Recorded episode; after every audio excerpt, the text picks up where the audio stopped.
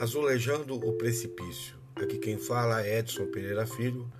Quem está ouvindo o meu post agora, eu não sei que horário, vai aqui o meu bom dia, ou o meu boa tarde, ou o meu boa noite. E vou direto ao assunto. Eu estava refletindo esses dias uh, o surgimento dessa pandemia. Lembrando das histórias que tinha ouvido. Né? As quase, digamos assim, unanimidades entre os cientistas. O que os cientistas acham. Né? E uma delas, sem, sem sombra de dúvida, me, me assustou. Né? Eles calculam que a cada dois anos teremos uma nova pandemia. E falam isso é, com base no que o ser humano anda fazendo com o planeta. Né? Invadindo áreas que eram totalmente virgens, né? onde o ser humano ainda não pisou, o homem não pisou, e que isso de alguma forma traz novas bactérias, novos vírus, nos expõe ao perigo. Perigo que está ligado à nossa genealogia, ou seja, quando a gente pega uma doença de um bicho, como foi o coronavírus, é um vírus do, de, que veio de um bicho, nosso corpo não tem qualquer informação sobre ele, do ponto de vista genético. E não há como se defender disso. O corpo leva um tempo. Tem, teve muita gente que acredita na imunidade de rebanho. Ou seja, tem que morrer bastante gente para que a gente adquira resistência. Essa é a tese, por exemplo, que defendida por Trump, e esse pagou caro perdendo a eleição. E essa é a tese de Bolsonaro. Né? E imunidade de rebanho, nesse caso específico, já que o, o corona não é um vírus propriamente dito, ele é um DNA, ele é uma proteína de um animal que veio de um animal e que é, isso não há como combater a curto prazo. É preciso fazer vacina, etc. Só que a vacina em si, ela não, não resolve o problema. Né? Há mutações, há transformações, e a coisa não é tão fácil assim como se pensa. E aí fiquei, fiquei lembrando, né? Da onde que veio é, isso? Aí tinha uma tese de que na face norte é, do Himalaia houve um derretimento profundo provocado pelo aquecimento global onde cidades uh, da China, através dos seus rios Lao Tse e Rio Amarelo, enfim, cidades que eram ribeirinhas, acabaram até sendo dizimadas pela avalanche de, de lama, pedra, e, que aconteceu isso nos últimos tempos, né? Que aconteceram nos últimos tempos.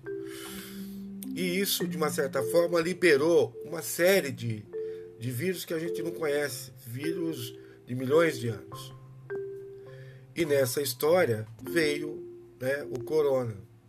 O corona, com certeza, deve ter atuado em algum animal, né?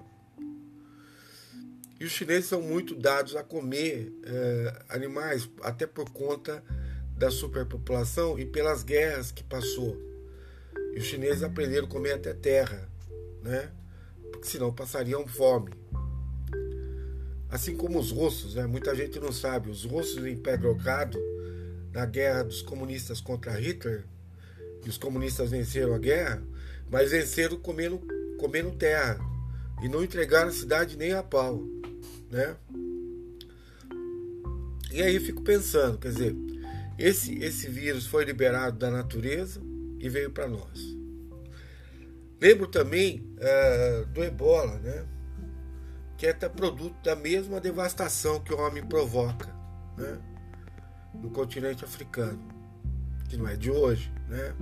é desde a colonização, provocada por colonizadores europeus. E lembro também de uma história né, que uh, cientistas pesquisando uh, a geleira do Alasca descobriram na, nas suas pesquisas, nas, nas suas, né, nas suas buscas, é, um pássaro morto, enfim. E nesse pássaro tinha lá o, o RNA, né, o DNA do coronavírus. Isso eu estou falando de coisa de 100 anos atrás, nesse caso. E também no corona. E o homem, é, devido a essa destruição sistemática do meio ambiente, como foi agora no caso do Mato Grosso, como está sendo na Amazônia, vai liberar mais uh, ver, germes, vermes, enfim, vírus, do qual não tem qualquer controle. Né? E aí, como é que fica? Né? Qual é a reflexão que a gente tem que fazer numa situação dessa? O que nós estamos contribuindo para a preservação ambiental? O que de fato a gente tem como preocupação? Então, senhores, para arrematar, o vírus que surge na, no centro urbano é um vírus da polis. Ok? Ele é um vírus que veio para o nosso meio. Ele nasceu no nosso meio, se a gente for ver em tese. Ele nasceu no nosso corpo. Né? Ele passou a atuar no nosso corpo. Porque quando ele estava quietinho na floresta, não tinha problema nenhum. Nós é que trazemos ele para cá. E ele passou a ser um problema da polis. É um problema político, portanto. Né? E quem resolve? Só a política. Tem muita gente que está acreditando que a resolução do problema do vírus passa pela vacina. E não. Se a gente pensar bem, se é um problema político, se é um problema da polis, da nossa intervenção no meio ambiente, da nossa destruição do meio ambiente, a gente precisa mudar essa política. A gente precisa cobrar de empresas, de capitalistas, etc., que mudem essa política. Sob pena do extermínio, do extermínio da raça humana. Né? Se os cientistas já preveem que de dois em dois anos nós vamos ter uma, uma, uma nova pandemia, é porque alguma coisa precisa ser feita, e do ponto de vista político. E emendo essa conversa com uma coisa mais séria, porque daí veio a minha reflexão desses dias. Né? Nós estamos aí para votar na eleição. Né? E não preciso dizer para os senhores que, além de burros, gente de direita é gente sem princípio. É gente que está preocupada em acumular e botar dinheiro no bolso. E gente de direita vocês têm que pegar os partidos de direita nesse país. Né?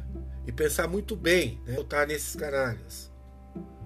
Porque essa gente dá suporte para que o capitalismo uh, destruidor uh, faça o seu papel de acúmulo. Então, quando caminhar para a urna, lembrar bem que não dá para votar em Podemos, em Avante, em DEM, em PSDB, em, até em PSB, né, que só tem a sigla, que socialista não tem nada. Né? Temos que votar nos partidos da esquerda, PSOL, PT, é, partidos que têm a ver com a linhagem de gente que no passado defendeu e defende né, o meio ambiente. Até gente do PDT, né? tem pessoas lá muito preocupadas e tem um histórico de ajuda. Foi meu celular agora. Então a reflexão que cabe é essa, cabe a Polis mudar essa história. Cabe a Polis botar o dedo na cara dessa gente. Né? Se a gente não fizer isso, a gente vai pagar um preço muito caro. Aliás, estamos pagando, né? Eu acho que 162 mil mortos no Brasil.